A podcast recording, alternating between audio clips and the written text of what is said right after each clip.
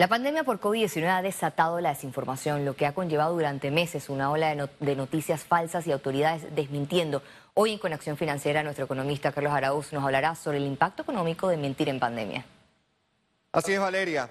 En medio de una de las peores crisis económicas en reciente memoria, donde el desempleo anda por el 20% y los prospectos de crecimiento económico siguen atados a la posibilidad de mayor seguridad sanitaria, pareciera que mucho de lo que se oye o lee tiene algún elemento de mentira, de especulación infundada, de un oscuro deseo por desinformar. La literatura médica, el apego a la ciencia, el descanso en la opinión de expertos son armas potentes en momentos como los que vivimos, donde la incertidumbre y el bochinche nos ciegan. El despertar económico pasa enteramente por el proceso de vacunación. No coma cuento, no se distraiga con voces que apelan al caos.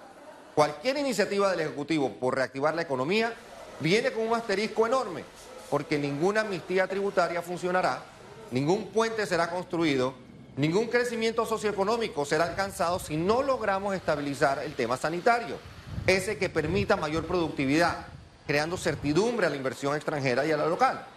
Por ello, converse con sus seres queridos, promueva discusiones en su trabajo y acceda a las fuentes confiables, fidedignas, que están al alcance de todos en redes sociales, en YouTube, en Instagram.